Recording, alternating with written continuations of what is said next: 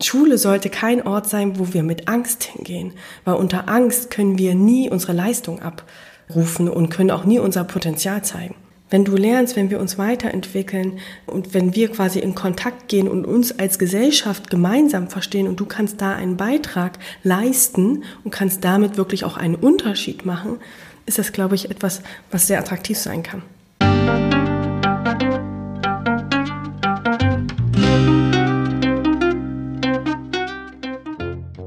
Schön, dass du wieder reinhörst.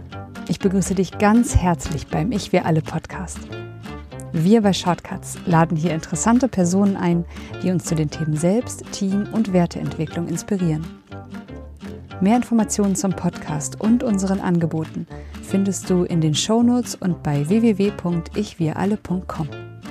Mein Name ist Martin Permantier und ich moderiere heute ein Gespräch mit Romy Möller. Romy coacht in den Bereichen Leadership und New Work, sowohl in der Wirtschaft als auch in der Schule. Als ehemalige Lehrerin kennt sie beide Seiten und sieht, was diese voneinander lernen können. Mit ihr spreche ich darüber, wie ein Bildungssystem für alle Beteiligten als sinnvoller erlebt werden kann und wie jeder von uns an seiner Weiterentwicklung mitwirken kann. Romy fördert einen entwicklungsorientierten Blick und ermutigt dazu, sich auf unbekanntes Terrain zu begeben, um mit neuen Formen der Kommunikation und Zusammenarbeit zu experimentieren. Bevor das Gespräch beginnt, noch der Hinweis zu unserem Netzwerk für Wachstumsgefährtinnen. Auf www.haltung-erweitern.de findest du unsere Community mit verschiedenen Gruppen, Angeboten und Events.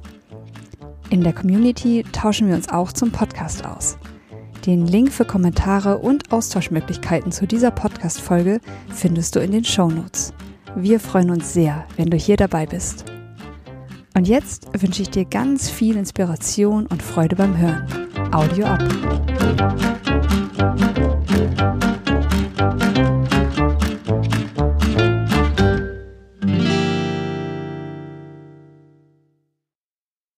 Hallo hier bei Ich wir alle. Ich freue mich heute ganz besonders Romy Möller zu begrüßen. Hallo Romy. Hallo Martin, herzlichen Dank für die Einladung. Romy, du bist Coachende in dem Bereich Leadership New Work und machst das in dem Wirtschaftsbereich und in der Schule und verbindest dadurch ja zwei Systeme, die manchmal ja, hm, theoretisch bauen sie aufeinander auf, aber irgendwie laufen sie auch so nebeneinander her und folgen vielleicht auch unterschiedliche Logiken. Was machst du da? Was mache ich da? Ich arbeite mit Führungskräften vor allem ne, und dann natürlich auch mit ihren Teams. Und äh, ja, dadurch, dass ich selbst mal Lehrerin war, kenne ich das System Schule als Arbeitsort und nicht nur als Lernort für SchülerInnen. Und ich war aber auch mal Projektleiterin im Unternehmen, sprich ich kenne auch da den Arbeitsort und ich habe da einfach gesehen, dass ganz, ganz viele Herausforderungen in der Wirtschaftswelt, also in Unternehmen, genauso ist wie in Schulen. Und mein Ziel ist es jetzt sozusagen als Coach, ja, die Perspektivwechsel anzuregen, Führungskräften irgendwie neue Impulse mitzugeben, so dass wir einfach eine Arbeitswelt gestalten können, die den Menschen stärkt und das sowohl in Schulen als auch in Unternehmen und dass wir einfach ja mehr die Gesellschaft zusammenbringen und dass wir mehr von und miteinander lernen und nicht mehr so viel nur übereinander reden, weil das ist das, was ich immer so wahrnehme. Wir reden übereinander, anstatt einfach miteinander zu reden. Ja, das finde ich auch das Besondere an dir, dass du eben zwei Welten kennst und genau daraus entstehen ja oft so diese Innovationen, ja, dass jemand sagt, schau mal, in der Welt ist das so, in der Welt ist das so, hm, wie könnten wir vielleicht das Beste zusammenbringen? Jetzt haben wir uns ja heute vorgenommen, ein utopisches Thema zu nehmen, die ideale Schule. Stell dir vor, du könntest das so basteln, wie du willst. Ne? Und in diese Utopie wollen wir mal reingehen, weil das Bildungssystem ist ja so etwas, äh, wo viele so davor stehen, ähnlich wie das Gesundheitssystem. Ja? Da fallen einem doch viele Dinge ein, die anders sein könnten. Was wird dir denn zu diesem Thema einfallen, die ideale Schule? Wo würdest du anfangen? Was könnte eine Utopie sein? Vor allem, wo wir auch schon 20 Jahre drüber reden und sich nichts ändert. Aber wir gehen mal in die Utopie und gucken, was, was wäre schön und was wäre eigentlich eine ideale Schule. Wenn ich die Frage erstmal so höre, kommt sofort bei mir im Kopf, eine ideale Schule ist ein Ort, wo alle an Schule Beteiligten, und damit meine ich die SchülerInnen, da meine ich Lehrkräfte, Schulleitung, Sozialpädagogen, Erzieherinnen, also an Schule arbeiten ja ganz, ganz viele, morgens mit einem Lächeln in die Schule gehen. Und das ist für mich eine ideale Schule. Also einen Ort zu schaffen, wo wir gerne sind. Weil wenn wir überlegen, wie viel Zeit wir dort verbringen, ja, das ist mehr als acht Stunden am Tag, dann sollte es doch ein Ort sein, wo wir gerne sind und wo wir auch wirklich in Verbindung gehen können, wo wir uns entwickeln können und wo wir vor allem auch ja eine psychologische Sicherheit spüren. Und das wünsche ich mir sowohl für die Kinder als auch für die Erwachsenen, die dort sind. Und für mich ist Schule gar nicht so sehr so dieser Ort, wo ja einfach ein Gebäude ist äh, und so wie es heute manchmal noch aussieht, dass da so Klassenräume sind und wir gehen da rein, machen den Deckel auf und lernen ein bisschen, machen den Deckel im Kopf wieder zu, sondern wo wir wirklich in Kontakt kommen, wo wir in Kontakt kommen Wer bin ich eigentlich? Was motiviert mich? Was sind meine Talente? Was sind meine Stärken? Und wir sozusagen über diesen Kontakt mit mir selbst und aber auch mit anderen mich einfach selber entwickeln kann und über mich hinaus wachsen kann. Und wenn ich das jetzt so ein bisschen mal konkreter mache, weil das klingt so diffus und wie, wie soll sich das denn vorstellen, glaube ich, gibt es schon viele von diesen idealen Schulen. Also es gibt viele gute Schulen, glaube ich, auch in Deutschland, die genau das machen, die sozusagen das System hinterfragt haben, die die Strukturen hinterfragt haben und wo es nicht mehr diesen klassischen Rhythmus von 45 Minuten, 30 Schüler sitzen in einer Klasse gibt, sondern wo einfach Lernräume entstanden sind und Lernräume, wo man entdecken kann, ja, wo man selber Probleme erstmal findet und sagt, okay, da habe ich jetzt einen Widerspruch. Also wann lernen wir, wenn wir irgendwie einen Widerspruch haben, wenn wir irgendwas lösen wollen? So und äh, für mich ist einfach Schule ein Raum, wo wir halt diese Widersprüche entdecken können und wo wir selber unsere Antworten suchen. Und das kann sein, dass wir da alleine in der Ecke sitzen und irgendwie was lesen, recherchieren oder fragen. Das kann sein, dass wir in einer Gruppe experimentieren. Das kann aber auch sein, dass wir uns einfach mal mit einer Lehrkraft oder mittlerweile heißen sie ja dann LernbegleiterInnen zusammensitzen und da Impulse bekommen. So und für mich ist Schule quasi im idealen Zustand wirklich ein sehr sehr offenes System und was auch nicht abgegrenzt ist. Also ich sage auch immer, Lernen hört ja nicht am Schultor auf, sondern Lernen ist davor, Lernen findet mittendrin statt und dass wir einfach so ein offenes Ökosystem schaffen, wo ja Menschen sich zusammentreffen, die sagen, wir wollen uns entwickeln und das betrifft sowohl Erwachsene als auch Kinder. Ja, sehr schön. Ja, ich bin dabei. Weil ich habe ja immer von Silja Graupe, die auch hier im Podcast war und die eine Universität in Koblenz gegründet hat für alternatives Wirtschaften. Und sie spricht oft an uns auf die Bildungsbiografie. Wie war eigentlich dein Bildungsweg? Ja? Und dann stellst du fest, bei den meisten war der traumatisch. Ja, so dass wenn ich Workshops, Seminare oder so mache, heißt es auch immer, mach nichts, was irgendwie an Schule erinnert dann haben die Menschen keine Lust mehr. Sobald du anfängst zu dozieren oder sobald irgendwie Bewertungsspiele da reinkommen oder Quiz, ja, weißt du dies, weißt du das, ja, sind wir in so einem Modus, wo wir sagen, oh nee, das hatte ich schon, das will ich nicht mehr. Ne? Und das ist total spannend, wenn ich da mal gleich reingehen kann, weil ich mich gestern Abend erst ein Gespräch mit einer Kollegin hatte und wir haben uns dann irgendwie über Prüfungen unterhalten und ob mein eigenes Leadership-Programm auch so eine Abschlussprüfung hat. Und dann habe ich gesagt, ich habe schon als Lehrerin es nicht gemocht, Prüfungen zu haben. Weil wann lernen wir? Nicht, weil da eine Prüfung kommt ja, sondern weil uns etwas Spaß macht. Und genau das ist aber, was wir ja viel jetzt mit der Schule verbinden. Diesen Lerndruck, dieses, wir mussten uns irgendwie auf einen Test vorbereiten. Wir haben einfach was gelernt, um es zu reproduzieren, aber gar nicht gelernt, weil wir das Gefühl haben, dass es uns einen Sinn gibt. Und das wirklich zu hinterfragen, so was brauchen wir wirklich im Leben und wo stehe ich jetzt und wie schnell bin ich auch, ja, und dass da jeder auch sein eigenes Tempo hat. Also mir hat es immer das Herz zerbrochen, wenn ich dann immer sagen musste, und Dienstag ist die Klassenarbeit und das sind die Themen. Und ich dann eigentlich schon gemerkt habe, welche Angst SchülerInnen hatten. Und Schule sollte kein Ort sein, wo wir mit Angst hingehen, weil unter Angst können wir nie unsere Leistung abrufen und können auch nie unser Potenzial zeigen. Das Verrückte ist ja, wir wissen das ja alles, ne? neurowissenschaftlich lernen, alle Studien, ja du sagst, seit 20 Jahren sind wir da dran, das ist ja noch viel länger. Ne? Und jetzt gibt's ja so eine systemgebundene Ohnmacht, ja, wo alle sagen, es geht nicht, weil. Ja, Schulrahmengesetze, die Lehrer, die Schüler, die Eltern. Wir sind in so einem System gebunden. Und das finde ich jetzt spannend, dass du ja auch dadurch, dass du Wirtschaft kennst und Systeme verstehst, was ist denn dein Blick so auf dieses Schulsystem als Ganzes und die verschiedenen Beteiligten? Mhm. Also ich glaube, so wie du halt sagst, da sind ganz, ganz viele Annahmen drinne. Wir können das nicht ändern, weil, ja, also es wird ja ganz viel auch über, braucht es überhaupt Noten diskutiert. Und zum einen gibt uns das Sicherheit, ja, so wie es bisher immer war, einfach fortzuführen. Und dann ist sozusagen in diesem System sind ja nicht nur die Schülerinnen und die Lehrkräfte und die Schulleitung, sondern da steckt ja ganz viel Politik auch dahinter. Und Politik wird ganz viel auch an Bildung gemessen. So, und was ist, wenn wir uns jetzt mal was trauen? Ja, natürlich fänden das alle gut, aber was ist das Schlimmste, was passieren kann? Was ist, wenn wir scheitern? So, und welche Politik macht dieses Risiko auf und geht dieses Risiko, weil sie dann gegebenenfalls wieder nicht gewählt wird. Ja, also wir sind da immer auf diesem sicheren Weg. Und dann haben wir aber auch noch Eltern in diesem System, die ja dafür sorgen wollen, dass ihre Kinder gut an die Uni kommen, dass die einen guten Ausbildungsweg einschlagen können dass sie die besten Chancen haben. Und was ist, wenn jetzt mein Kind keine Noten hat, aber die anderen, wird dann was verbaut? So, und ich glaube, wir brauchen da so einen Ruck und so viel Mut, dass wir sagen, okay, was ist, wenn wir alle keine Noten mehr haben? Dann brauchen wir nämlich ein anderes Messsystem sozusagen, wie wir Studenten zulassen oder und so weiter, ja. Und weil wir aber sozusagen keiner diesen ersten Schritt wagen möchte, weil das könnte ja zu unserem Nachteil werden, bleiben wir einfach in dem verharren, wo wir im Moment sind. Das ist meine Erklärung dafür, dass sich vieles im System nicht ändert, weil viele die Angst haben vor den Konsequenzen, die vielleicht passieren könnten. Weil wir wissen nicht, ob es gut wird. Aber die Frage ist, was ist, wenn wir so weitermachen? Da wird es auf jeden Fall nicht besser.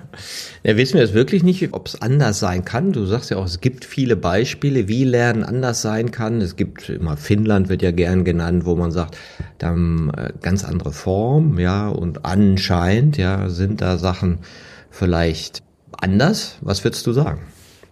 Also ich bin da immer so ein bisschen zurückhaltend auch mit anderen Ländern, weil ich immer sage, das ist auch das, was wir messen. Und wir können eigentlich immer alle, also ich bin ja studierte Mathematikerin, also ich habe Mathematik unterrichtet und schon da haben wir in der Statistik immer gelernt, wir können jedes Ergebnis erzeugen, was wir haben wollen. Wir müssen nur entsprechend den Test machen. Deshalb gehe ich immer gar nicht so sehr auf Daten und Zahlen so gerne ein, weil ich sage, das ist natürlich auch nur ein Blick, ja, und viel, viel wichtiger finde ich sozusagen in den Kontakt zu gehen. Und leider war ich selber noch nie in Finnland und so weiter. Ich habe aber auch von Lehrkräften irgendwie gehört, dass da auch nicht immer nur alles schön ist, was uns gezeigt wird, dass sie tatsächlich, glaube ich, auch viele positive Sachen haben, also sozusagen keine Kinder zurückgelassen werden, dass dort wirklich auch dieses gemeinsame Lernen mehr im Vordergrund steht aber dass teilweise auch die Exzellenzförderung dort nicht so gut ist wie zum Beispiel in Deutschland. Ja, also wir müssen immer gucken, mit welcher Perspektive schauen wir dann sozusagen auf das Lernen. Also das will ich schon mal so ein bisschen hinmachen und auch bei der Digitalisierung sind ja auch manche Länder viel, viel weiter als wir. Und da war sich dann aber auch zu fragen, was heißt es dann? Ja, also ich, mir hat jetzt gerade eine Lehrkraft erzählt, die waren in den nordischen Ländern und haben gesagt, sie sind da reingekommen und jeder hat an seinem iPad selber gearbeitet. Ist das Digitalisierung?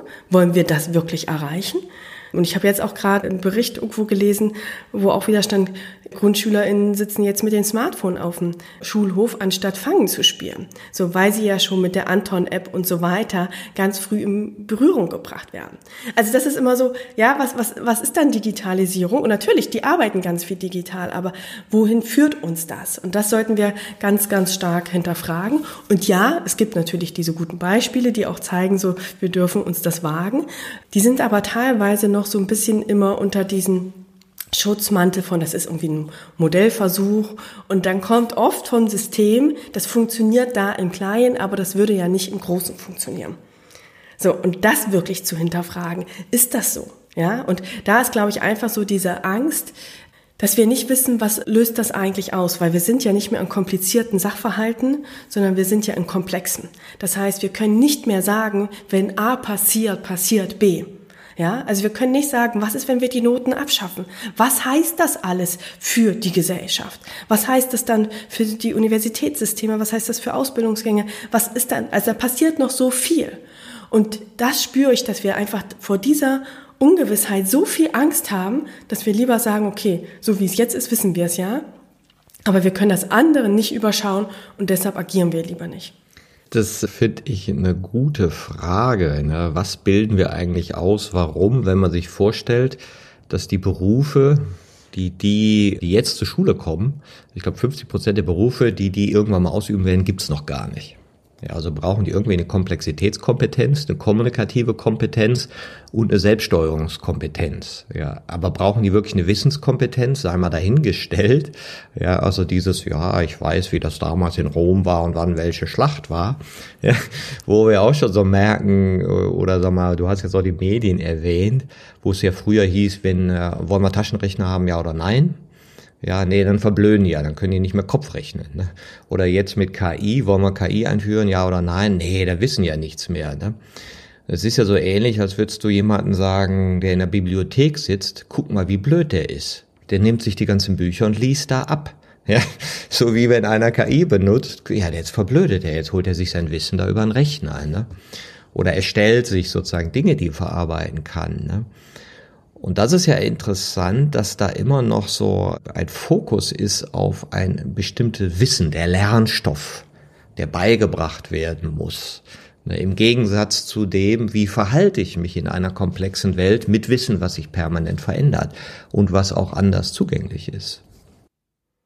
Ja, und das ist ja auch total spannend. Also das verändert sich ja total. Was passiert aber in den Lehrplänen? Also wir diskutieren natürlich dann schon, müssen Sie einen Umgang mit KI lernen, Sie müssen einen digitalen Umgang lernen und so weiter. Aber was machen wir? Wir packen es on top. Ja, wir überlegen nicht, was ist denn dafür dann nicht mehr ganz so wichtig. So, und das ist wie, als wenn wir sozusagen im Unternehmen immer sagen, du kriegst noch eine Aufgabe und top, du kriegst noch eine, so. Also wir haben ja irgendwann ein Ressourcenproblem. Und das muss uns auch mal bewusst werden. Also SchülerInnen können ja nicht einfach dann noch zwei Stunden länger in der Schule bleiben, weil das ist auch für sie erschöpfend. Also wie können wir eigentlich lernen, gesund gestalten? So, und da müssen wir halt auch hinterfragen halt, was von dem braucht es wirklich? So, und muss es dann noch der Krieg da im Rom oder was weiß ich sein? Oder es sind es dann halt andere Kompetenzen, weil wir uns einfach weiterentwickeln? Und da müssen wir zum Beispiel bei den Lehrplänen viel, viel flexibler und agiler sein. So, und das würde aber ja auch wiederum, wo wir auch wieder so mit dieser Komplexität wären. Ja, also was ist, wenn wir sozusagen Lehrpläne agiler gestalten würden und sozusagen das immer fluide irgendwie machen, dann würden auf jeden Fall die Schulbuchverlage auf einmal sagen, hey, also es geht ja nicht, also wir brauchen für eine Schulbuchentwicklung zwei, drei Jahre, dann muss das Buch noch gedruckt werden und damit sich das dann überhaupt rechnet, muss auch im Schulbuch mindestens irgendwie zehn Jahre im Umlauf sein. So, wenn ihr jetzt sagt, so, die Lehrpläne werden irgendwie alle zwei, drei Jahre angepasst auf das, was halt passiert in unserer Welt, dann müsste sich ja auch dieses System wieder reformieren. Und das ist, was ich so meine. Also da hängt ja so viel ineinander drinne. Und das ist das, wo ich meine, das System wird dadurch starr. Und ich glaube, uns ist gar nicht bewusst, wie viele Stakeholder sind da sozusagen, die irgendwie unbewusst dieses System in der Starre halten. Das ist ja auch ein ganz wichtiger Punkt. Ich sage ja auch in Unternehmen, wenn es um Wandel geht, fangt mal an mit einer To-Do-Liste. Also wenn ihr nicht wirklich sagt, das lassen wir jetzt, dann habt ihr keinen Platz. Weil sowieso dieser Glaubenssatz ja bei allen so groß ist, wir haben keine Zeit. Also dieses verrückte Idee, keine Zeit zu haben, weil das ja nur was mit Priorisierung zu tun hat. Natürlich haben wir Zeit, jeden Tag die gleiche. Aber wir setzen Prioritäten, die anscheinend nichts anderes möglich machen. Ja, und jetzt gibt's ja auch gute Motive oder verborgene Verpflichtungen, wie man so sagt, warum ich mich an diese Dinge halte, deren Sinnhaftigkeit ich vielleicht gar nicht mehr sehe, aber vielleicht der, wo ich noch Vorteile mir von verspreche. Weil wenn du drauf schaust, ja, da würdest du sagen, ja, ganz viel brauchen wir vielleicht nicht so als Neutrales. Ne? Was würdest du weglassen, wenn du so sagen kannst, ach, das könnte mal, könnte man ersetzen und Raum geben für neue Dinge? Oh, eine spannende Frage. Also ich glaube, ganz, ganz viele Inhalte.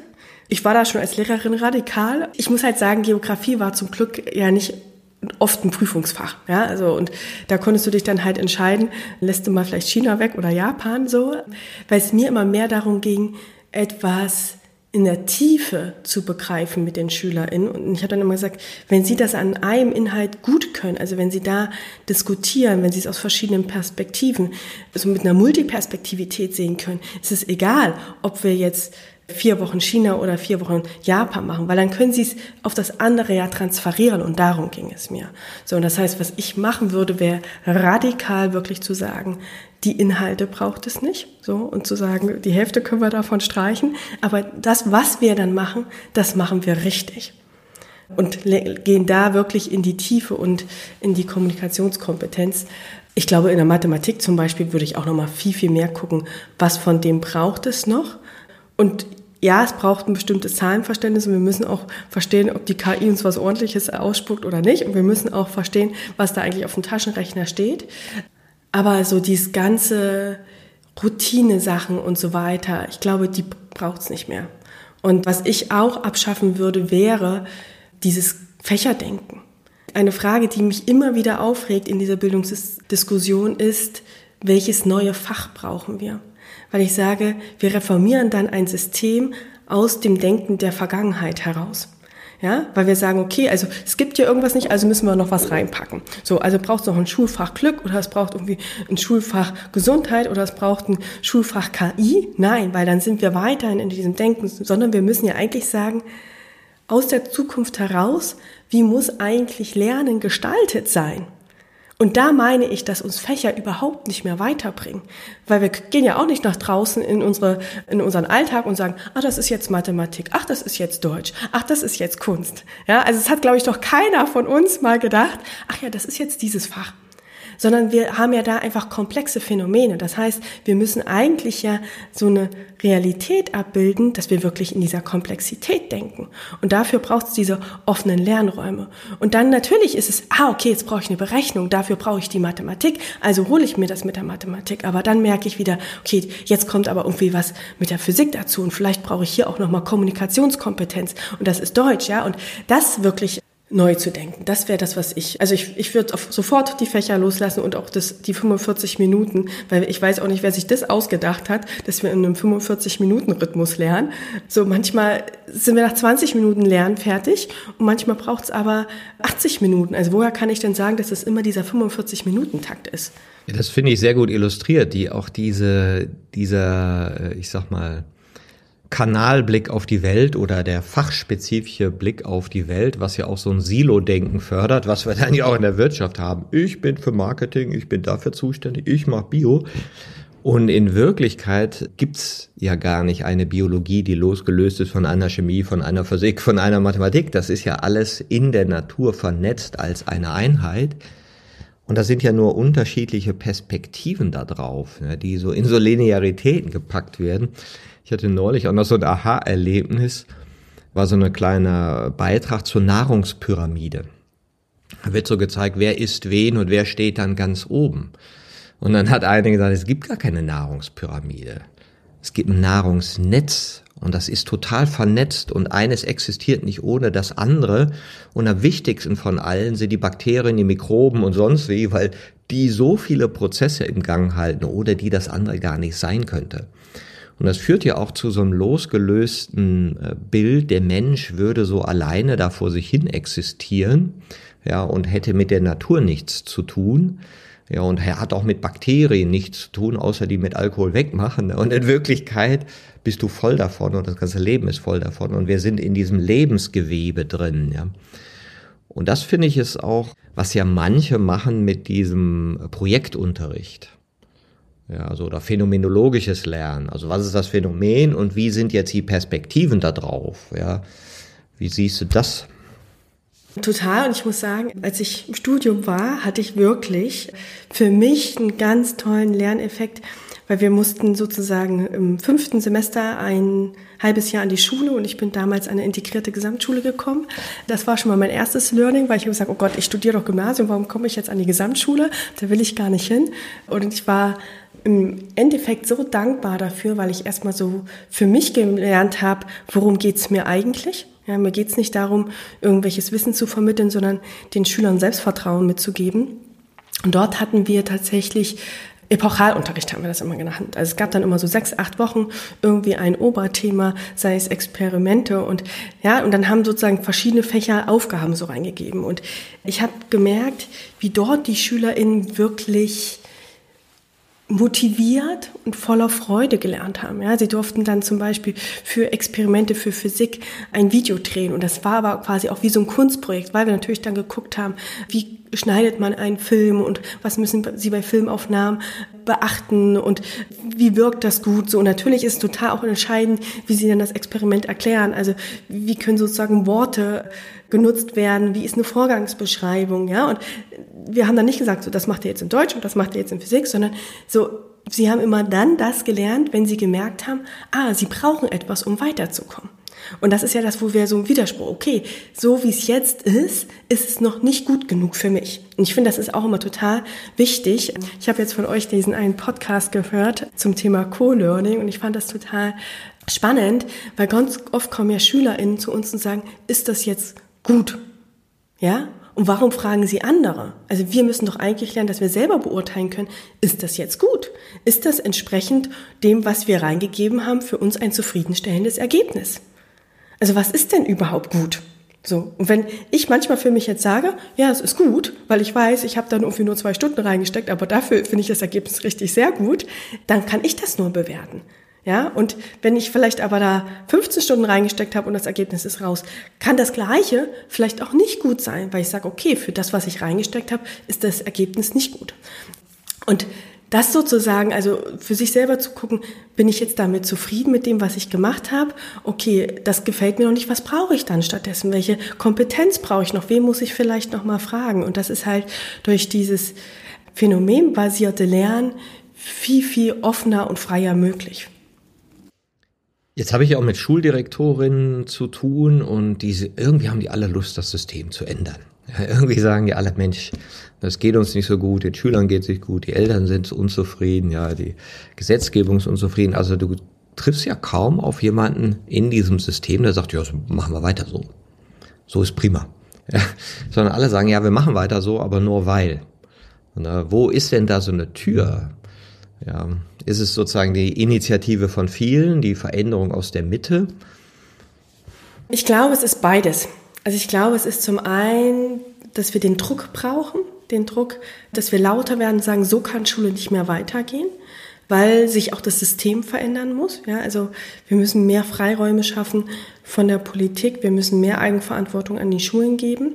Die Schulen brauchen auch viel, viel mehr Ressourcen. Also das ist, ja, also ich bin ja auch aus einem guten Grund aus dem Schulsystem rausgegangen und wo ich so sage, also irgendwas brauchen wir, damit wir was verändern können. Ja, also wir können ja nicht von Luft und Liebe an der Schule unterrichten. Da braucht es auch Geld und Ressourcen. Also zum einen ist es das, dass wir, glaube ich, da viel, viel mehr Verantwortung in der Gesellschaft brauchen. Und zum anderen ist es die Eigeninitiative von einzelnen Personen.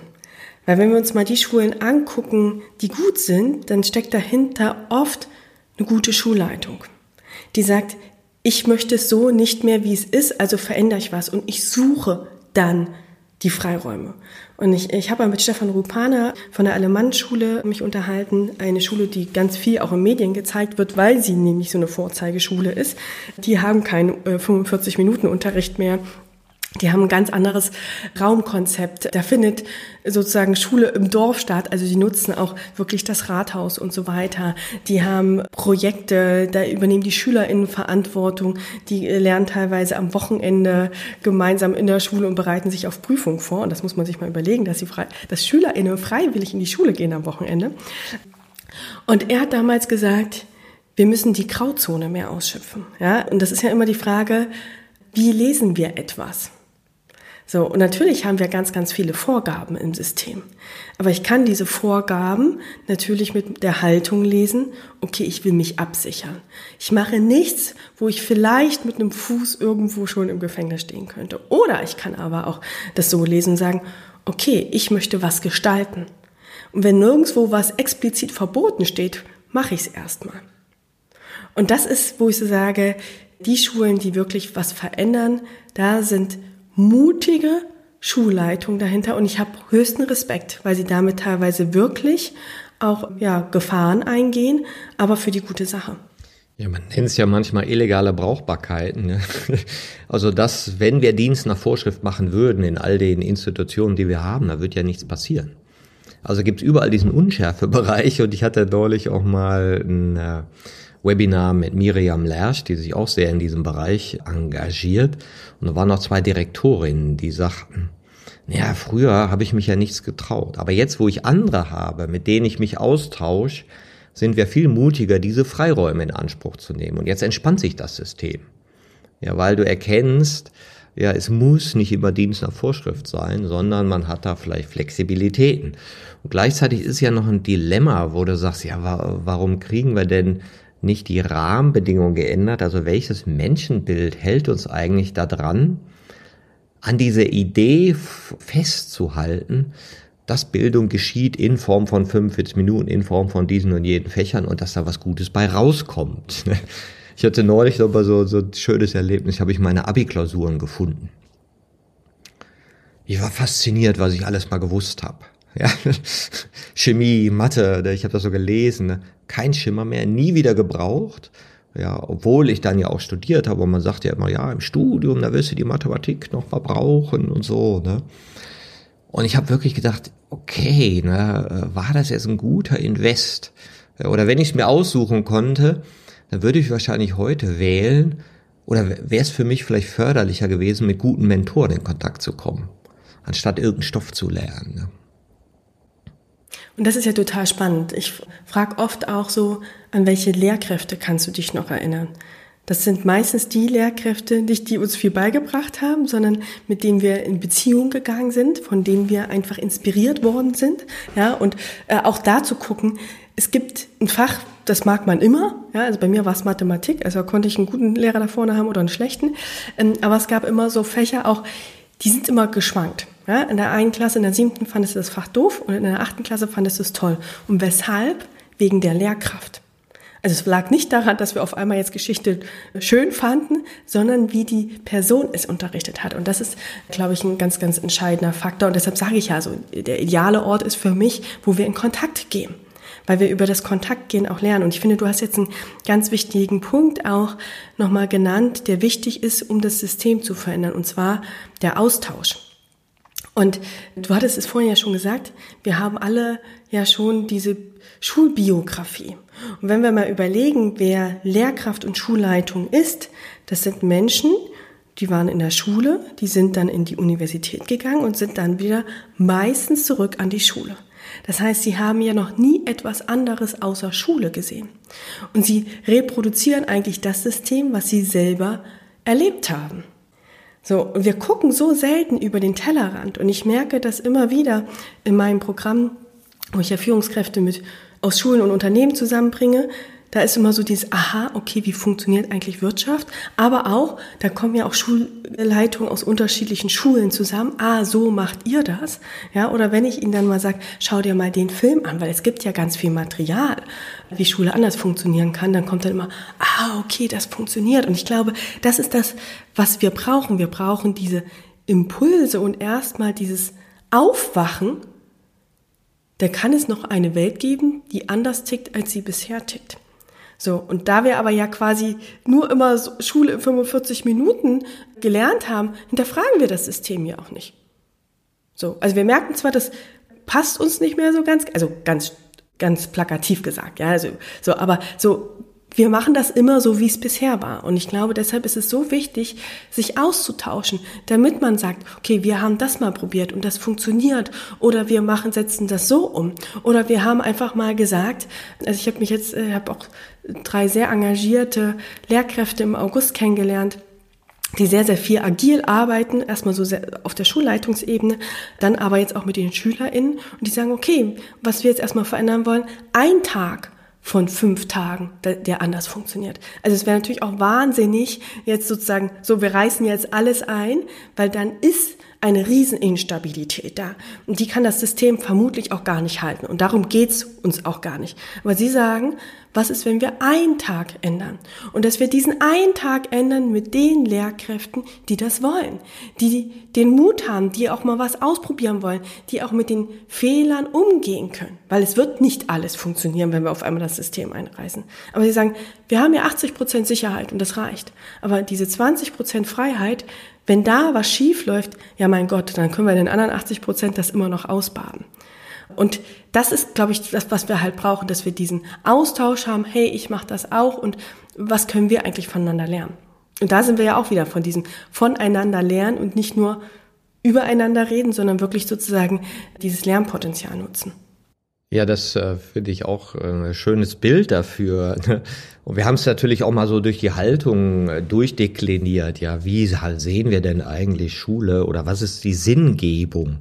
Ja, wo wir sagen, ja, so ist richtig. Ne? Mein Großvater war ja auch Lehrer, mein Urgroßvater auch. Ne? Und jetzt kann man mal zurückgehen, wie war das denn früher? Vielleicht der eine oder andere oder die eine oder andere kennt den Film Das Weiße Band. Ne? Muss ich immer dran denken, wenn ich an meinen Großvater oder Urgroßvater denke, wo du halt in der Schule geschlagen worden bist.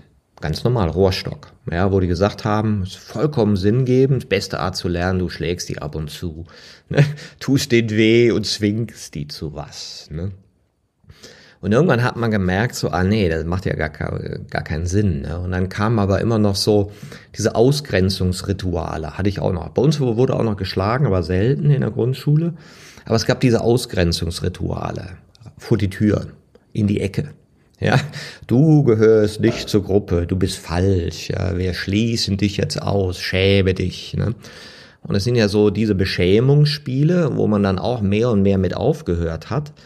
Und dann ist man irgendwie auf diesen Zahlentrip gekommen. Jetzt müssen wir das messen. Ja, müssen alles messen und am Ende kommt eine Zahl raus, der Numerus Clausus.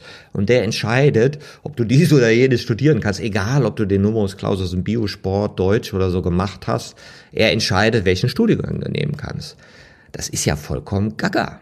Ja, wenn man mal so drüber nachdenkt, ja, warum muss ich gut in Bio und Deutsch sein, um, was weiß ich, Architektur zu studieren oder Maschinenbau? Ne? Also werden so, ja, irgendwie muss da eine Zahl rauskommen, die muss gut sein.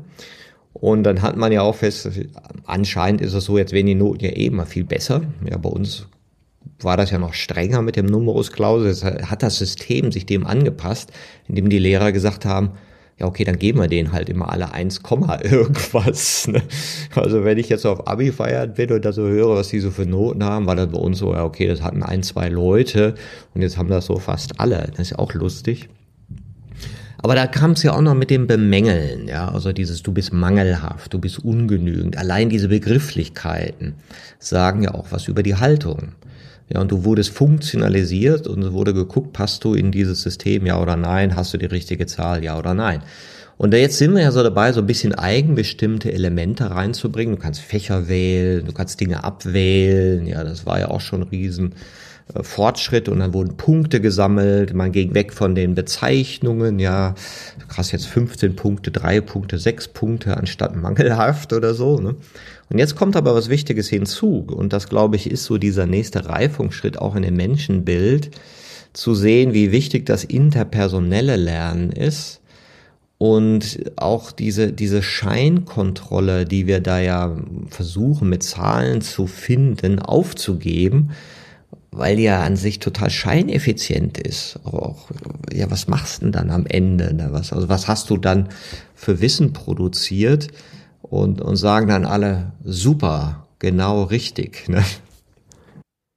Ein guter Punkt, den du da nochmal sagst. So, das, das eine ist ja das Messen und das andere ist aber ja dieses bestärken. So auch, ja, dieses schreibe ich immer ein F dahinter, falsch, und zähle die Fehler oder zähle ich von dem, was du eigentlich richtig gemacht hast. Und als ich noch Lehrerin war, war ich ganz zum Schluss Tutorin in der Oberstufe. Das heißt, ich hatte 15 SchülerInnen, die ich begleitet habe, weil da hast du ja kein Kurssystem, also kein Klassensystem mehr. Und ich habe an der Schule, wo ich war, also wir waren auch schon sehr reformpädagogisch, haben wir irgendwie alle zwei Wochen immer Einzelgespräche mit den SchülerInnen geführt. So. Und als ich die alle übernommen habe, habe ich sie gefragt, so, erzähl mir einfach mal was, was ich von dir wissen muss. Und erzähl mir auch, was dich begeistert in Schule. Und kein Schüler oder keine Schülerin hat mir je erzählt, ah ja, in der, in der Arbeit habe ich irgendwie eine 1 plus bekommen und dieses Thema hat mich total fasziniert, sondern sie haben ja meistens, also damals mussten die so Herausforderungen immer machen, jedes Jahr. Das heißt, sie mussten drei Wochen selber auf Herausforderungen gehen und das ein Jahr lang vorbereiten. Und dann sozusagen haben sie 150 Euro damals bekommen für diese drei Wochen und dann mussten sie das alles selber organisieren. Und davon haben mir die SchülerInnen erzählt, dass sie die Fußballvereine besucht haben oder dass sie mit dem Longboard an der Ostsee waren. Ja, und das ist, das, das ist sind Erlebnisse und Erfahrungen. Und ich meine, dass sie da viel, viel mehr gelernt haben und auch in diesem Gespräch, ja, so auch über ihre Talente zu reden, über ihre Stärken zu reden. Und das müssten wir uns ja fragen. Also wie können wir da eigentlich viel mehr ja auch diese Selbstreflexion bei den SchülerInnen anregen? Was kannst du gut? Was kannst du vielleicht noch nicht so gut? Wohin möchtest du aber? Und wie gehst du eigentlich mit deinen Fehlern um und was sind vielleicht auch für dich vermeintliche Schwächen? So, und wie gehst du damit um, ja? Und auch nicht dieses Beschämen, sondern wie kann ich eigentlich das, was ich gut kann, noch besser nutzen und wie kann ich etwas reduzieren, was ich nicht so gut kann, dass mir das nicht im Weg steht. Weil auch was ist auch eine Schwäche? Also ich sage ja immer, erstmal ist etwas weniger stark ausgeprägt. Es wird erst zur Schwäche, wenn wir es wirklich brauchen. So, und dann kann ich ja gucken, wie schaffe ich mich, mir ein System, dass ich das vielleicht nicht brauche. Das ist ein guter Punkt. Ich frage ja in Workshop-Seminaren gerne, arbeiten wir mit Satzvervollständigung? Ja, kannst du, daran kannst du mal ein bisschen so die Haltung erkennen, in welcher Komplexität wird so ein Satz vervollständigt, was wird da drin sichtbar, was noch nicht. Und einer dieser Sätze, Menschen entwickeln sich durch, Pünktchen, Pünktchen, Pünktchen. Mal zu beantworten, was glauben wir, wodurch Menschen sich entwickeln? Ja, und das ist ganz lustig, dass auch ähnlich wie du sagst, niemand sagen würde, ja, die muss in den Raum setzen, ja, dann muss er den Wissen vorgeben, dann muss er das abfragen, dann muss er die bemängeln ja, und so weiter. Aber keiner würde auf die Idee kommen, Menschen so zu entwickeln. Sondern es ist genau dieses Erfahrung, für Erfahrung zu sorgen, für Kontakte zu sorgen, ja, für Erlebnisse zu sorgen. Total spannend, als du es jetzt erzählt hast, musste ich sofort an meine Schulzeit mich erinnern. Äh, noch damals die Diktate, das war für mich immer Horror. Und dann hast du ein Wort falsch geschrieben, von 60 oder so. Und dann durftest du dieses Wort 20 Mal hintereinander schreiben. Wo ich mich irgendwie gefragt habe, glauben Sie, dass ich das, das deswegen beim nächsten Mal richtig schreibe? Ja, also das hat ja auch nichts mit Kreativität zu tun. So, ja, und die Frage ist ja auch, weshalb habe ich es in dem Moment falsch geschrieben? Weil ich es nicht wirklich wusste oder weil ich vielleicht schludrig war oder wie auch immer. So, und dann zu gucken, okay, was braucht es eigentlich? Braucht es vielleicht, dass ich das mal mit Knete mache, weil ich dann ein Erlebnis habe und mich deshalb daran erinnere, dass da noch ein Haar ist, ja, in dem Wort oder so. Und dieses einfach so stupide immer wieder aufschreiben, mit diesem Gefühl, dass es dann besser wird, ich glaube, dann hat man eher mehr Angst und weiß wieder in dem Moment nicht, wie schreibe ich es jetzt. Und dann wären wir wieder bei der Angst. Ja, also was, was produziere ich damit? Und in, in der Tiefe hat das ja mit unserem Menschenbild zu tun. Also wie schaue ich da drauf? Und das hat ja auch so ein bisschen mit dieser Idee zu tun, wir sind hier in einem Wettbewerb. Ja, die Besten kommen durch, die kriegen mehr Belohnungen, die werden mehr gefördert, die kriegen mehr vom Reichtum. Ja, das ist ja so diese Erzählung. Und jetzt merken wir so, hm, schaffen wir damit eine schöne Gesellschaft? Nee, die kommt total unter Spannung. Gesellschaftlicher Zusammenhalt ist so ein bisschen fraglich, weil wir ja diesem Narrativ von Kindheit auf folgen. Ja, du musst besser sein als andere. Dann wirst, wirst du mehr gesehen, bekommst du mehr Aufmerksamkeit und hast ein besseres Leben. Der Gerald Hüther, der hat sich auch viel mit dem Lehrsystem beschäftigt und war dann, ist ja so ein bisschen, ich sag mal, ernüchtert, um es mal so auszudrücken, und sagte, ja, auch die Eltern sind so ein Problem. Weil die wollen das ja, die wollen ja die Benote, die wollen, dass die Kinder möglichst systemkompatibel geführt werden, um dann gutes Abi, gute Zahl am Ende zu haben, in der Hoffnung, ja, dass die dann ein schönes Leben haben, ja. Und da merkst du ja, mh, hm, an diesem ganzen Narrativ ist doch einiges brüchig. Und trotzdem haben wir noch keine neue Erzählung, weil unser Menschenbild vielleicht auch noch da drin hängt und damit auch wieder das Gesellschaftsbild. Was könnte denn in der idealen Welt, der idealen Schule für ein anderes Art von Bild auch daraus entstehen? Und das ist ja auch die Krux. Also wenn wir da auch nochmal sozusagen auf die Entwicklungsstufen schauen, ich sag mal, vielleicht ist das Menschenbild schon da, dass wir mehr Kooperation und mehr wir als ich haben wollen, aber die Strukturen und Prozesse bilden halt noch etwas anderes ab. So, und wenn wir mal gucken, wir, wir fördern natürlich schon auch im Unterricht Kooperation, Gruppenarbeiten und so weiter, aber letztendlich am Ende wird dann immer gesagt, die Gruppenarbeit wird bewertet. So, und dann gibt es vielleicht auch noch so dieses, so ihr habt dann 60 Punkte und die müsst ihr aufteilen. Damit wird aber kein kooperatives Verhalten gefördert, weil ich weiß, wenn ich mir weniger Punkte gebe, hat das Auswirkungen auf meine Abiturnote. Und das Gleiche erleben wir übrigens in Unternehmen auch. Ja, da wird auch immer gesagt, ihr müsst gemeinsam an Projekten arbeiten und euch irgendwie unterstützen. Was wird aber meistens am Ende gemacht? Es wird eine Prämie ausgezahlt an die Besten und das nicht als Team, sondern an einzelne Personen. Und da ist ja der Widerspruch. Ja, also das heißt, wir müssen natürlich auch das System verändern. Das heißt, wir müssen sagen, es gibt keine Einzelprämie mehr, sondern wenn wir als Unternehmen gemeinsam eine gute Leistung haben, profitieren alle davon. Weil wir können ja gar nicht sagen, welchen Anteil hat vielleicht auch die Putzfrau oder der Hausmeister, ja? Also, weil wenn es hier nicht sauber ist, können wir auch keine gute Leistung machen. Also so, und wie messe ich das? Und genauso haben wir das auch in Schule. Also wenn wir sagen, wir wollen, dass wir SchülerInnen erziehen oder sozusagen weiterentwickeln, die kooperativ sind, dann dürfen wir eigentlich keine Abschlussprüfungen mehr haben, die sozusagen alleine geschrieben werden. Also wenn wir überlegen, dass wir die ganze Zeit sagen, zwölf Jahre lang, ihr müsst gemeinsam lernen, ihr müsst äh, euch unterstützen, ihr müsst kommunikativ sein und dann sagen wir aber, setzt euch mal vier Stunden in einem Prüfungssaal und reproduziere das Wissen, was du gelernt hast, aber alleine dann hat das überhaupt nichts mit der Realität da draußen zu tun. Also es ist wieder, wieder dieses, wir teilen alles im Fächer ein und wir sagen so, aber jetzt hier machst du es allein. Und das war für mich damals, als ich Lehrerin war an der Schule, die SchülerInnen konnten super zusammenarbeiten. Die haben ganz viel diskutieren können, weil sie das in der siebten bis zehnten hatten, die halt so ein sehr offenes System. Und da wurde das total viel gefördert. Aber ich hatte dann die innere Spannung, weil ich gesagt habe, ich muss es schaffen, dass ihr in zwei Jahren diese Abiturprüfung schafft. Und da könnt ihr euch halt nicht austauschen und ihr könnt euch nicht gegenseitig unterstützen. Und da habe ich so stark dieses Spannungsverhältnis gespürt, weil ich gesagt habe, ich muss sie jetzt eigentlich innerhalb von zwei Jahren umpolen.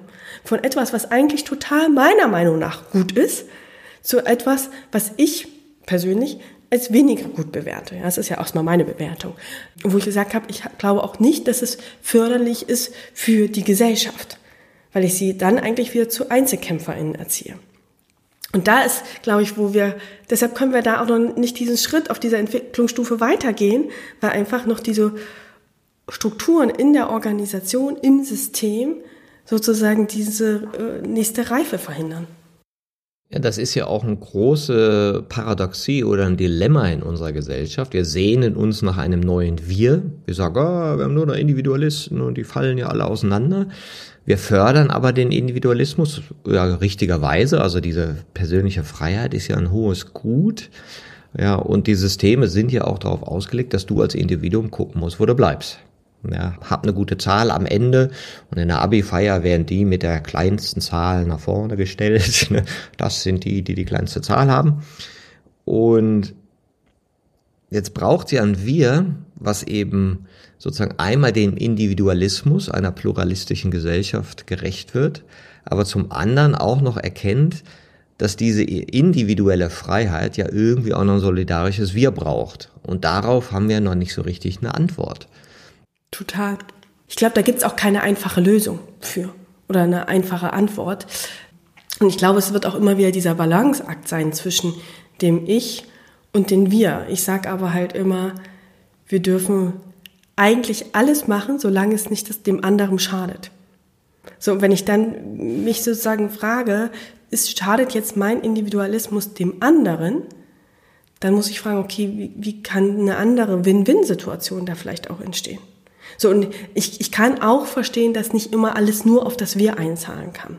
Äh, ich habe gestern gerade bei LinkedIn einen Post gelesen quasi, dass das ja nicht aufgehen kann, wenn wir immer sagen, setz dich in Räume, wo die Menschen schon sind, wo du gerne sein möchtest, weil irgendwann geht's ja nicht mehr hoch und wer kümmert sich sozusagen um das andere und dass das ja total nur egozentrisch wäre und wo ich gesagt habe, Jein. Ja, also ich kann verstehen, es braucht manchmal dieses Gemeinschaftliche, aber ich kann auch nicht immer nur meine Bedürfnisse hinten anstellen für die Bedürfnisse der anderen, weil dann kann ich mich ja auch nicht weiterentwickeln. Ich habe das als Lehrkraft ganz oft auch gemerkt, so wenn ich Gruppenarbeiten gemacht habe. Ich habe manchmal schon gesagt, so ganz bewusst, jetzt machen wir heterogene Gruppen, weil ich auch möchte, dass du lernst, welche anderen Perspektiven haben vielleicht Personen auf das Thema, die du noch nicht siehst, weil du einfach auf einer anderen Wissensbasis drauf schaust oder durch das Erklären eines Sachverhaltes an schwächere Schüler lernst du ja auch was. Also ja, was ist denn Lernen? Es ist ja nicht nur immer Wissen, sondern wir haben ja auch Sozialkompetenzen.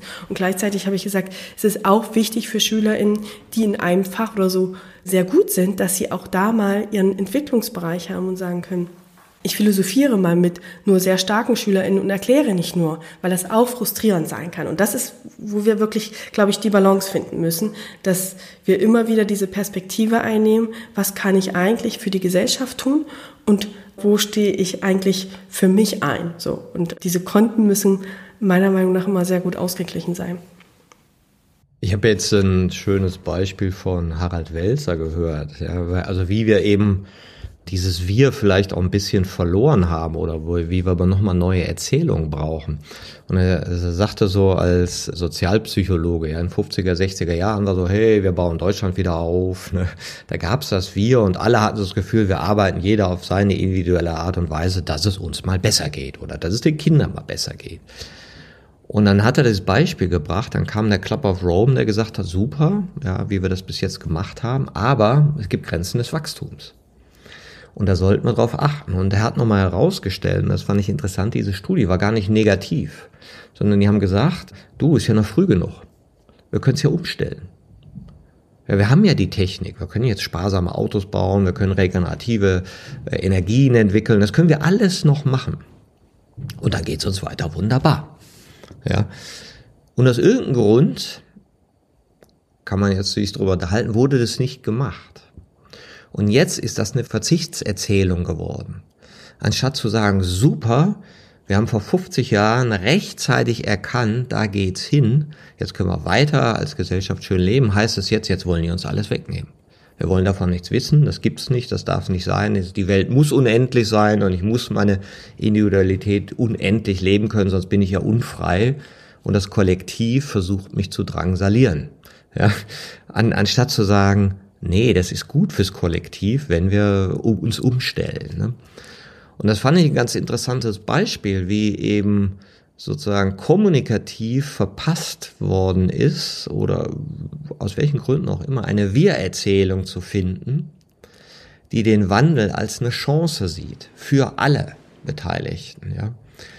Und was wäre denn jetzt so eine Wir-Erzählung im Schulsystem, wo du sagen würdest, jetzt können wir ja so an den Phänomenen rumdoktern, ah, Unterricht mehr so, weniger dies, mehr davon, ja, aber was wäre so vielleicht so eine große Erzählung, wo du sagen würdest, da wir alle erkennen, es könnte eine bessere Form der Bildung geben, die vielleicht auch gesellschaftsgerechter ist, die Leute nicht zurücklässt, wo auch alle sich irgendwie drin wiederfinden und sagen, ja, das ist mal ein gutes Vorhaben, das nützt allen und das ein Wir, für das ich mich engagiere. Hm, eine total spannende Frage. Ich glaube, wir müssten die Bilder, was Lernen bedeutet, äh, damit verändern und sagen, das Lernen etwas ist, was uns weiterbringt und uns alle weiterbringt und das Lernen ja auch nicht nur von 6 bis 18 stattfindet und das Lernen eine gesellschaftliche Aufgabe ist. Äh, und ich finde, es ist zu einfach zu sagen, die Schulleitungen, die Lehrkräfte, die Politiker müssen sich um die Schule kümmern, sondern es ist unsere gesellschaftliche Aufgabe. So, und ich kann genauso meinen Teil, ja, auch wenn ich kein Elternteil bin oder so, kann ich auch beitragen, indem ich gucke, wie kann ich denn Lernen ermöglichen? Wie kann ich Lernen auf Arbeit ermöglichen von anderen Kolleginnen im Team? Oder wie kann ich in der Gesellschaft vielleicht Lernräume aufmachen? Was ist, wenn ich in Kontakt mit anderen Personen gehe? Wenn jemand neben mir auf der Straße steht, auch da kann ich ja sozusagen dieses Lernen anders gestalten. Und das ist, glaube ich, eine Erzählung, dass wir sagen müssen, Lernen findet nicht nur in der Schule statt, sondern Lernen findet überall statt und wir alle können es, wir können den Rahmen dafür gestalten, dass wir für uns und für die Gesellschaft lernen, weil letztendlich kommt es uns wieder zugute, weil wir nur damit ja auch dann die Herausforderungen der Zukunft lösen können. Und da ist vielleicht der springende Punkt, was ist unser Wofür?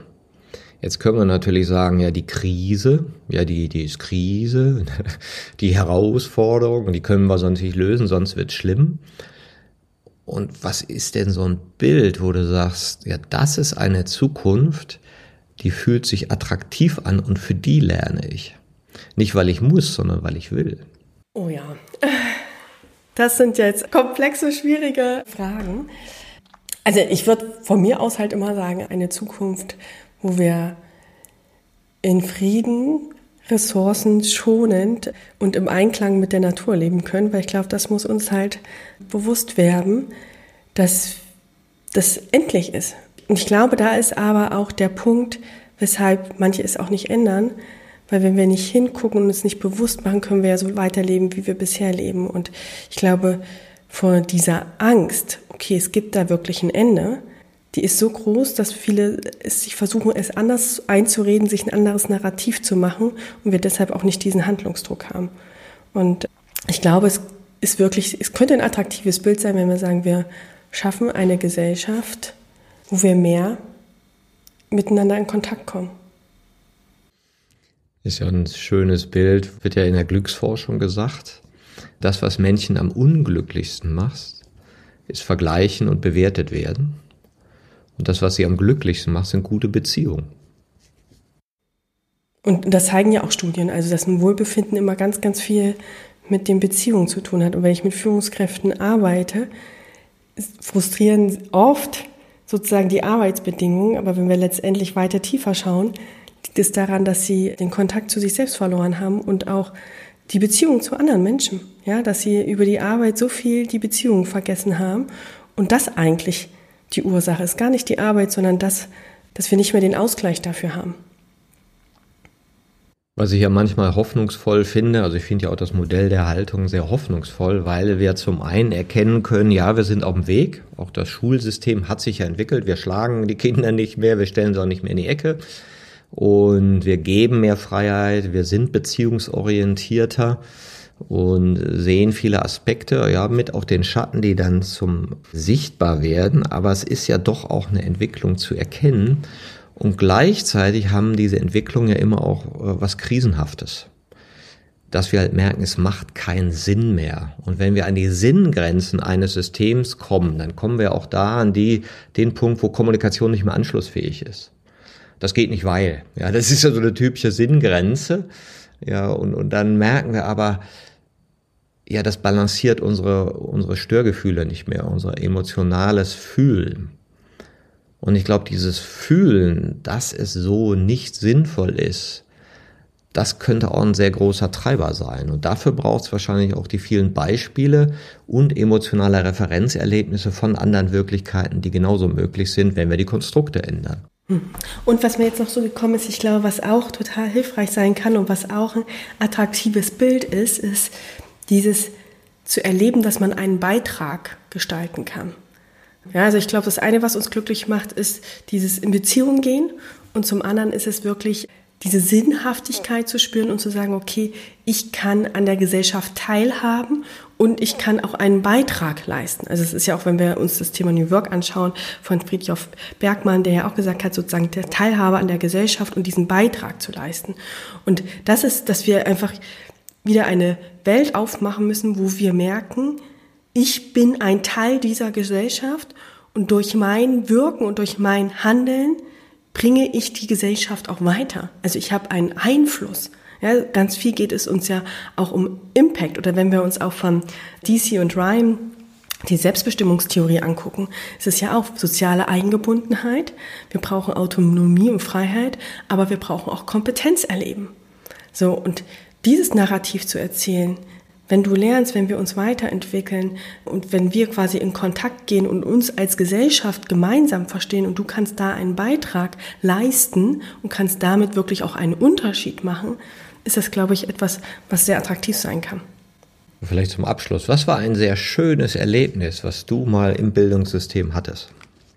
Tatsächlich in diesem Praxissemester ich habe ja gesagt, ich war so ein bisschen arrogant, dass ich gesagt habe, ich muss als Gymnasiallehrerin da an der Gesamtschule und jetzt Hauptschüler und Realschüler unterrichten. Also auch meine Haltung hat sich erweitert auf jeden Fall. Äh, und dafür bin ich auch sehr, sehr dankbar. Und ich kann mich noch erinnern, als ich in der siebten Klasse war und quasi die besseren Schüler, die sind dort in den Erweiterungskurs gegangen und ich hatte dann irgendwie 16 Schüler in da sitzen. Ich hatte eine Schülerin, ich weiß ihren Namen heute noch, die hat den Zinseszins einfach nicht verstanden. So und ich habe schon versucht, das an der Tafel anzumalen und habe dann ihr irgendwie schon Münzen mitgebracht und das dann gestapelt und habe dann immer gesagt, so und das ist dann der Zins und darauf ist nochmal Zins. Also ich habe wirklich mir versucht, alles einfallen zu lassen. Und ich habe es irgendwie dreimal erklärt, viermal erklärt und sie hat immer wieder, verstehe ich nicht gesagt. Und irgendwann mitten im Unterricht guckte sie auf einmal nach oben und ich sehe dieses Gesicht noch heute und sagt, Frau Möller, jetzt habe ich's. Und das war für mich so ein erfüllender Moment, weil ich zum einen, glaube ich, schon auch Impulse gegeben habe, aber sie dann auch für sich weiter. Also ich war schon woanders mit anderen Schülern, es war so mitten raus und das war so für mich dieses, okay, sie hat jetzt für sich irgendwie diese Erkenntnis gemacht und einfach dieses Gesicht zu sehen, wie sie sich gefreut hat, dass sie das selber jetzt verstanden hat, das war für mich ein total glücklicher Moment. Und da habe ich so gemerkt, darum geht's mir. Mir geht's darum, dass die SchülerInnen begreifen, dass sie es verstehen können und dass sie dieses Selbstvertrauen haben. Und welchen Tipp würdest du Leuten geben, die sagen, ah ja, irgendwie hast du ja recht, ne? Wir brauchen das Bewegung, wir brauchen die Bewegung der vielen. Ja, wir können nicht warten, bis äh, Mr. Zampano oder Frau Zampano auftritt, die Gesetze ändert und dann wird alles schöner. Es braucht ja die Initiativen der vielen. Was sind denn so gute Einstiegspunkte? Mhm. Ich glaube, sich erstmal bewusst zu machen, so klein es auch ist, wenn wir alle Kleinigkeiten machen, ist es wieder was Großes. Ja, es ist, ist ja ein ganz, ganz großes Puzzle. Weil ich höre immer ganz oft so diesen Satz, ja, aber was kann ich schon machen? Ich sage, ja, du kannst nicht das ganze System verändern, aber du kannst einen kleinen Teil des Systems verändern. Und wenn wir uns mal überlegen, wir sind 80 Millionen Deutsche, wenn wir jeder okay, da sind jetzt auch viele kleine Kinder dabei, aber ja, nehmen wir mal nur 40 Millionen Deutsche. Wenn wir 40 Millionen Deutsche einen kleinen Schritt verändern, was hat das für eine große Wirkung? So, und das sich erstmal bewusst zu machen und dann muss das auch gar nicht was Großes sein. Manchmal ist es schon einfach, einen Kontakt herzustellen. Ja, zu sagen, hey, ich kenne da jemand, der euch da irgendwie helfen kann. Oder ein Gespräch einzugehen. Oder zu sagen, hey, ich gucke einfach mal jeden Tag fünf Minuten darauf, dass ich jemand anderem was Gutes mitgebe oder dass ich schaue, wie können wir Lernen gestalten oder zu gucken, wie kann ich in meiner Organisation, also gar nicht in der Schule, schon darauf gucken, dass ich Wissen weitergebe. Ja, also vielleicht sich mal zu reflektieren, wie viel lebe ich denn vom Wir? So, wie viel, so wir hatten vorhin das Thema mit der Zeit. Wie viel Priorität schenke ich dem denn, dass wir in dieses Gemeinsame kommen? So, und es kann aber auch sein, dass wir zur Schule vor Ort gehen und sagen, hey, was braucht ihr eigentlich? Weil meistens ist es gar nicht so viel. So, ich, ich merke immer, alles, was passiert, passiert aufgrund von Beziehungen. Deshalb möchte ich auch Führungskräfte aus Schulen und Unternehmen zusammenbringen, weil ich sage, die Systeme agieren so nebeneinander her, weil gar nicht die Brücken dazwischen sind. Ja, vielleicht würde sich ein Unternehmen in der Schule engagieren, aber die haben ja gar keinen keinen Zugang zur Schule. Und andersrum fragt halt eine Schule auch kein Unternehmen an, könnt ihr uns irgendwie unterstützen, weil sie keinen Ansprechpartner dort kennen. Sondern einfach mal zu sagen, hey, das kann ich und wenn ihr das braucht, unterstütze ich euch gerne. Also einfach selber mal zu gucken, welche Ressourcen habe ich eigentlich und wie kann ich das weitergeben. Und das muss keine Ehrenamtsarbeit von zehn Stunden im Monat sein. Es kann auch diese eine halbe Stunde im Monat sein. Und ich glaube, dass wir alle diese halbe Stunde haben. Genau, wenn wir was weglassen dafür. Und ich glaube, ja, wir können dann, alle viel äh, weglassen. Also ich muss da mich selber immer anfassen. Noch sozusagen. mehr optimieren, wir müssen uns noch optimieren. Ja, gar nicht optimieren, aber vielleicht schon ab und zu einfach mal weniger am Handy sein oder so. Also ich glaube, da einfach in die Achtsamkeit zu gehen, ich glaube, da gibt es vieles, äh, wo wir sagen können, worum geht's uns eigentlich? Ja, danke Romy für dein Wissen, für deine Inspiration. Du hast jetzt deine halbe Stunde gemacht für diese Woche. Ne? Und jetzt können wir die auch noch skalieren und multiplizieren, noch besser. Das heißt, ich ja, bin fürs und wir Jahr haben ja auch, nee, wir haben ja auch äh, noch eine Gruppe in unserer Community Haltung erweitern zum Thema äh, Bildung und Haltung, weil ich das genauso sehe wie du. Also der Versuch, Menschen zu vernetzen und ins Gespräch zu bringen, die eben sagen, ja, genau dieser Blick, wir entwickeln uns durch. Ne? Da braucht es vielleicht neue Angebote, neue Referenzerlebnisse. Ich freue mich auch, dass ich dieses Jahr bei einigen ähm, im, im Lisum bin, hier Fortbildung von Schuldirektoren und so, weil ich glaube, auch die Idee von Entwicklungsorientierung, natürlich gehört die in die Schulen. Ich wurde ja neulich bei Claudia Lütschewitz im Podcast gefragt, wenn du Kanzler von Deutschland wärst, was würdest du tun? Ne? Also sozusagen, ich habe die Macht. Ne? Und mir fiel auch nur ein äh, Bildung, Bildung, Bildung. Ja, weil da ist der Boden, auf dem sich alles bildet. Ja, und auf dem alles andere äh, einen größeren Möglichkeitsraum hat. Deswegen verstehe ich auch nicht, dass wir den in einer Not lassen, sondern äh, wo ich auch sagen würde, ey, gebt alles Geld, was ihr habt, da rein. Das spart so viele Dinge, äh, die dann in der an Folge kosten, ja. Aber gut, auf mich hört ja keiner. Ne? Und vielleicht aber doch, wenn wir alle gemeinsam laut werden. Genau. Und ich sehe es ja auch, dass sich da was tut, dass es immer mehr gute, schöne Beispiele gibt. Und danke dir, dass du da auch entwicklungsorientiert und unterstützend im Feld unterwegs bist. Danke für den Austausch. Ja, ich danke dir für die Einladung und für das gute Gespräch.